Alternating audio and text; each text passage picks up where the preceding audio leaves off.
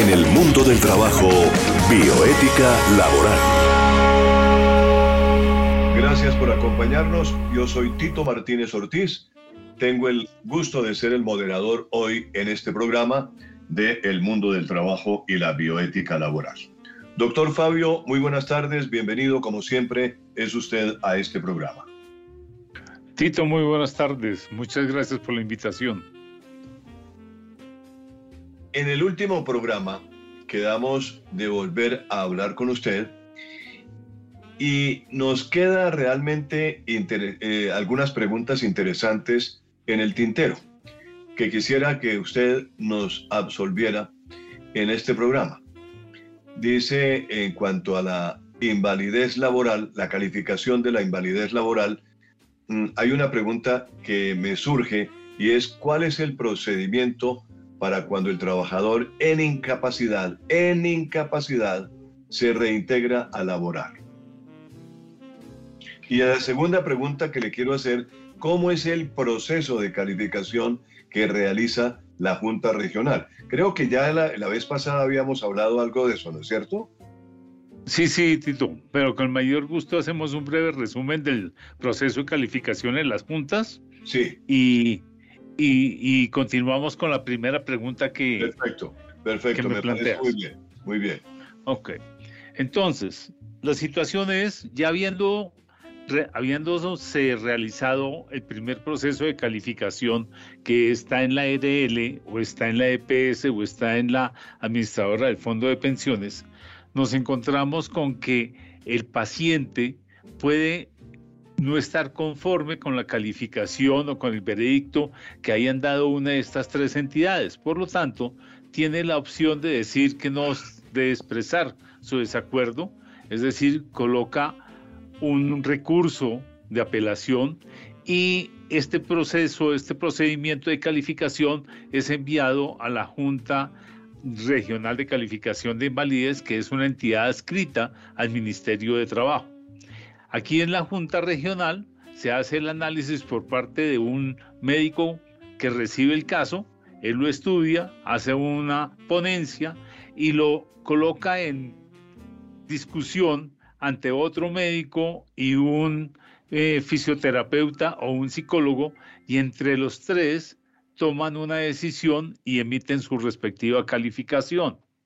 Por supuesto que el paciente también tiene la posibilidad de presentar un recurso si no se encuentra de acuerdo con este eh, dictamen que haya dado la Junta y entonces el caso es enviado a la Junta Nacional. Y el procedimiento es muy similar al de la Junta Regional. Y en estos dos casos el paciente no tiene que pagar directamente porque quien tiene que pagar fue como se inició el caso. Ya haya sido a través de la administradora de riesgos laborales, si es un tema laboral, y o la administradora del fondo de pensiones, si es un tema de origen común y estamos hablando de una enfermedad común o un accidente común. Ahora bien, respecto a la primera pregunta que me, que me había hecho, es cómo, qué pasa con el proceso de rehabilitación. Entonces, resulta que, como dijimos en el primer programa, se presenta una situación en la cual hay un evento, un siniestro, llamémoslo así. este paciente. Es el procedimiento, ¿no? Dijimos cuál es el procedimiento para cuando el trabajador en incapacidad se reintegra a laborar. Correcto. Entonces, cuando la persona sufre el siniestro, ¿sí? Él tiene, como dijimos inicialmente, un proceso, unos beneficios económicos y otros asistenciales. Asistenciales eh, es exactamente lo mismo que el tratamiento médico. Entonces, en este tratamiento médico, va a la IPS, a la, a la, institución, a la clínica, al hospital, el médico lo revisa y el médico le emite una, una incapacidad. Esta incapacidad debe ser presentada en la empresa y por ningún motivo la empresa puede ponerlo a trabajar. Este es un hecho muy importante. La empresa no puede ponerlo a trabajar porque incapacidad quiere decir exactamente el significado de la palabra. No está en las condiciones de salud adecuadas para poder laborar. Y por lo tanto, le, el médico le prohíbe laborar. Por lo tanto, el responsable es la empresa. Cuando la empresa conoce que la persona está en incapacidad, no la puede poner a trabajar.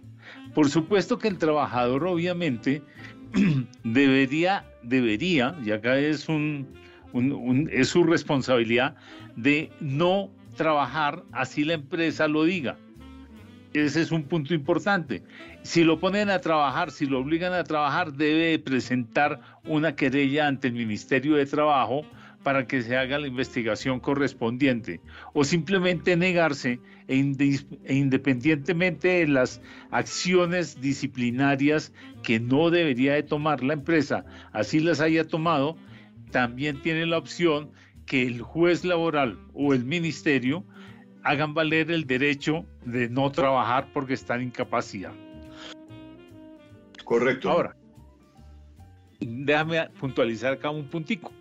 Y entonces este trabajador está por fuera del hecho laboral durante el lapso de tiempo que dure toda la incapacidad. Eso quiere decir que cuando la persona termina su incapacidad, debería el médico de darle un alta, es decir, de decirle a la empresa, oiga, este trabajador sí puede volver a trabajar, tomémoslo como una especie de permiso o con una o con simplemente una certificación médica de aptitud para poder laborar y sería en ese momento cuando puede reintegrarse a laborar el trabajador. Hay un par de situaciones muy interesantes y es que puede que la persona esté totalmente recuperada o puede que la persona no esté totalmente recuperada, pero sí pueda laborar. Mm, permítame un ejemplo, Tito. Si una persona pierde el dedo, el dedo no le vuelve a nacer pero la persona podría trabajar obviamente con ciertas limitaciones. Y en ese momento es cuando tiene que existir todo un proceso de rehabilitación para que con esa disminución que tuvo debido al siniestro pueda continuar laborando. De acuerdo. Muy bien. Doctor Fabio, muchas gracias. Eh, tenemos, por ejemplo, eh, eh, la, semana pasada usted hablaba de unos requisitos que le, tenía que llenar unos documentos para eh, que debe tener el expediente para que califique tanto la Junta Regional como la Junta Nacional. ¿Usted me podría enumerar nuevamente los documentos? Con mucho gusto, Tito. El primer documento que debe existir es que haya una situación, un evento, y esa situación o ese evento nace desde el punto de vista formal con un formato que se llama el FURAD o el FUREL. Eso quiere decir formato único de reporte de accidentes de trabajo o el otro se llama formato único de reporte de enfermedades laborales. Ese es un documento necesarísimo para poder empezar todo el proceso. El segundo punto importante es la identificación plena del trabajador, es decir, fotocopia de su cédula de ciudadanía.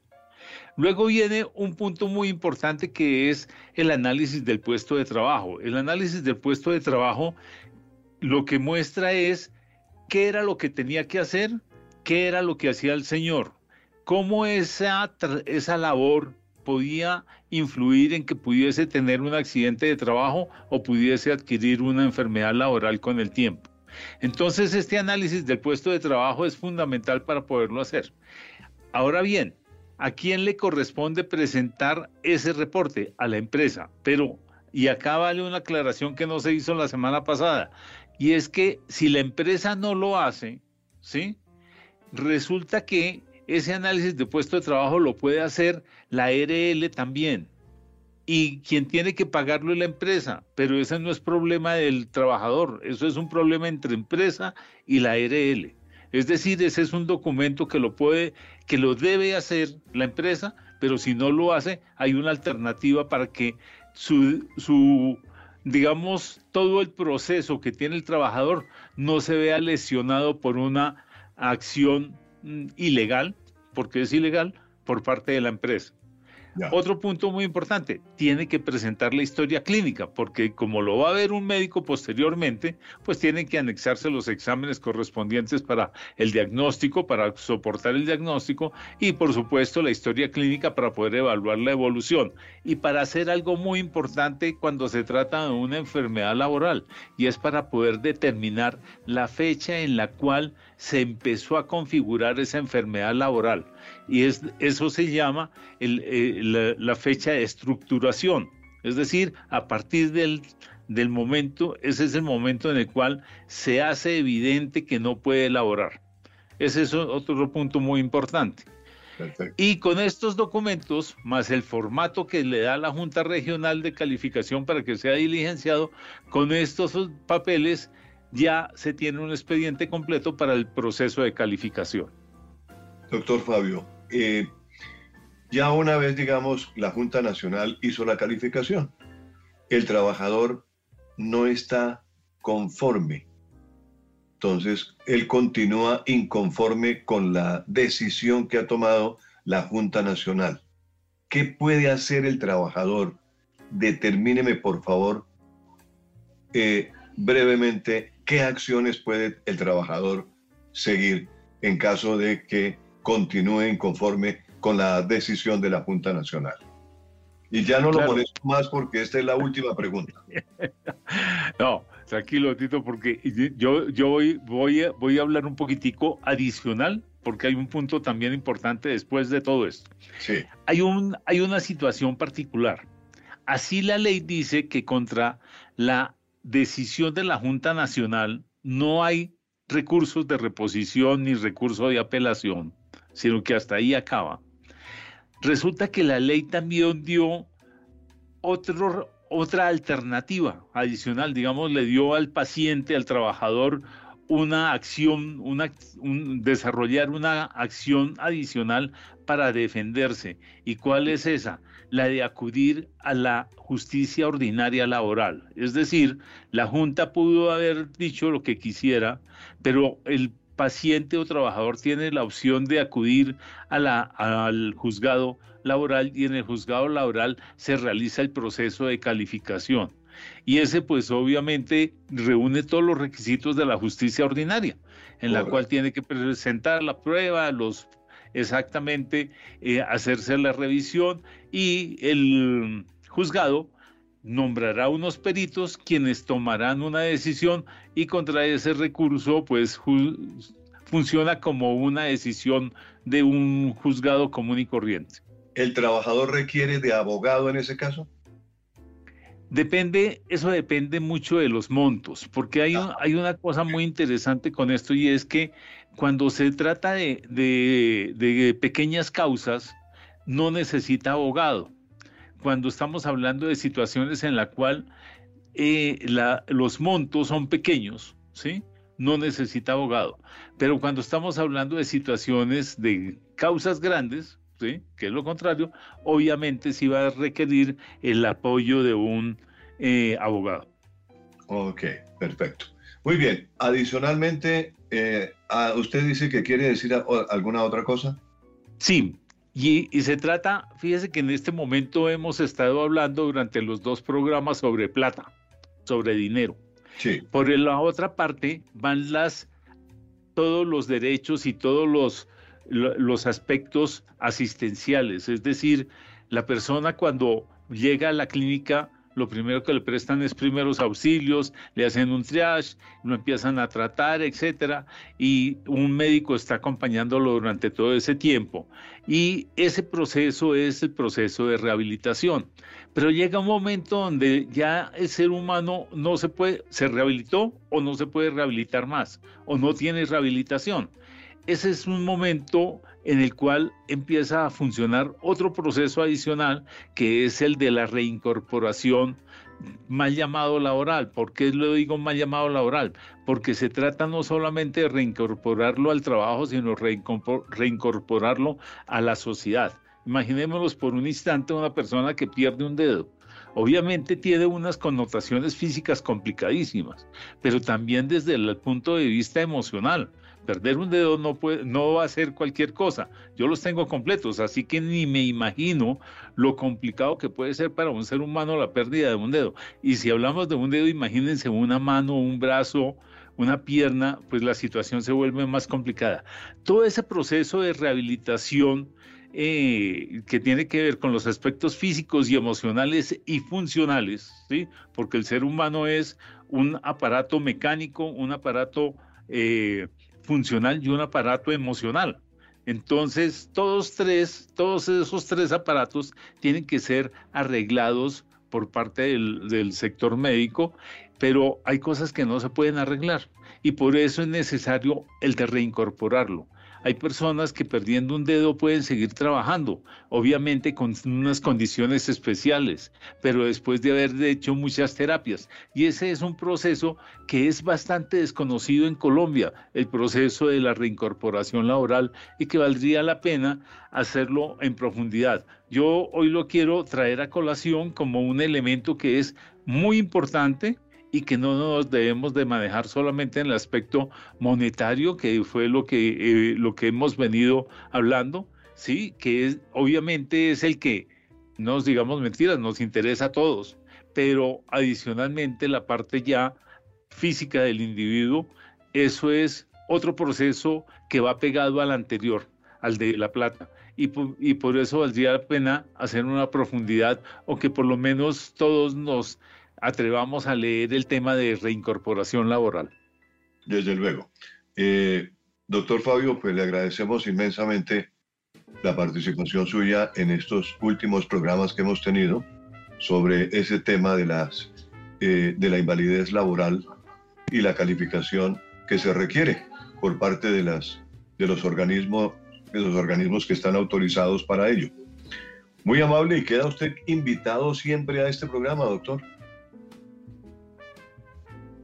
Tito, muchísimas gracias. Gracias por la invitación y gracias a toda la audiencia por la paciencia que me han dispensado. Es el doctor Fabio Vargas de la Subdirección de Inspección del Ministerio del Trabajo que ha tenido la gentileza de acompañarnos en estos últimos programas hablando justamente sobre un tema trascendental en las relaciones laborales aquí en Colombia, la calificación de la invalidez laboral tema sumamente importante que hemos tenido la oportunidad de conversar con el doctor Fabio y cualquier persona que tenga alguna inquietud, con mucho gusto nos puede enviar su correo y con mucho gusto lo transmitimos al doctor Fabio, que él con eh, eh, seguramente va a tener eh, también gusto en, en, en contestar las preguntas que tengan los oyentes de Unipiloto Radio Online.